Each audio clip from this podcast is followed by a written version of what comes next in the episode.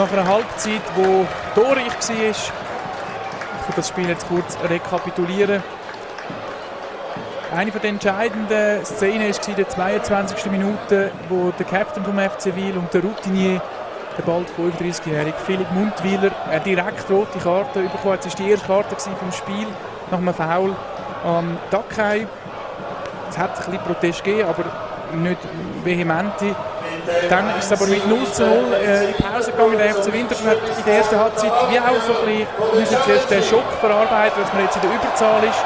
Hat nicht klare Goalchancen können rausspielen Das war das Manko, wie schon gegen Vaduz. Dann aber äh, hat es besser ausgesehen. Also beziehungsweise kurz vor der Pause noch eine grosse Chance gehabt vom äh, Tuschi aus etwa 5 Metern scharf reingehen, äh, ein Ball, der reinkommt und er ihn aber nicht aufs Goal bringt, sondern übers Goal spielt.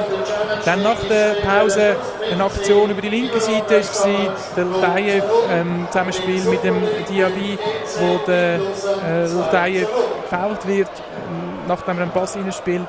Und dort äh, gibt es Penalty. Der Alves hat er dann souverän verwandelt in die rechte untere Ecke. Und nachher eigentlich fast wie beim 1 zu 0 das mal ausgeführt. Äh, das Goal wieder äh, Ltayev, Diaby und dann ist der Pass die rechte Seite flach zum Alves und der hat sie dann reinspediert. Dann ist der Banz gebrochen gewesen, dann ist auch der neu verpflichtete Schelken Demaschei eingewechselt worden, dann Neftali Manzambi ist reingekommen. Und der Demaschei ist dann gewesen, was 3 zu 0 äh, gemacht hat, vier Minuten nach seiner Einwechslung, in seiner ersten vier Minuten der FC Winterthur hat er sie gemacht auf der rechten Seite, die Vorlage von Roberto Alves. Roberto Alves, also auch mit einer starken Partie, zwei Goal geschossen, eins äh, vorgelegt.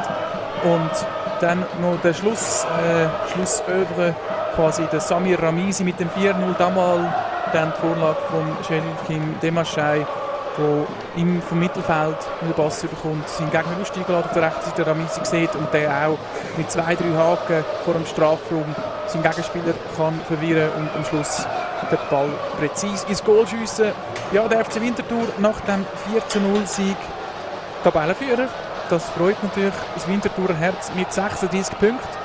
Und man hat natürlich da einen Schritt gemacht, um da vorne dran zu bleiben. Man ist jetzt Erster, man ist jetzt ein Punkt vor Vaduz mit gleich viel Spiel. Das ist natürlich sehr schön. Morgen spielt noch Aarau.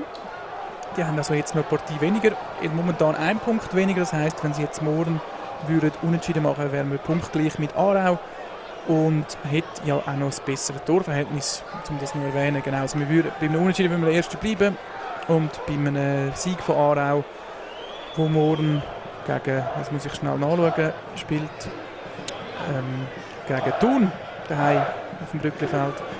Dann, wenn sie nicht gewinnen, dann bleibt Winterthur Erste und die Bierkurve kann weiterführen, wie sie das momentan macht. Der FC Wil hingegen hat mit dieser Niederlage ja, sich nicht groß können bewegen bleibt weiterhin zweitletzte. Der Vorsprung auf Kriens ist ja nur groß, dass man da nicht Angst muss haben, dass sie gerade absteigen.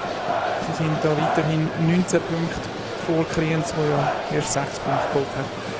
Aber ja, das war es von mir. Ich hoffe, es hat einigermaßen Freude und Spaß gemacht, zuzuhören, wie der Winterthur Goal schießt. Und ich gebe zurück ins Studio.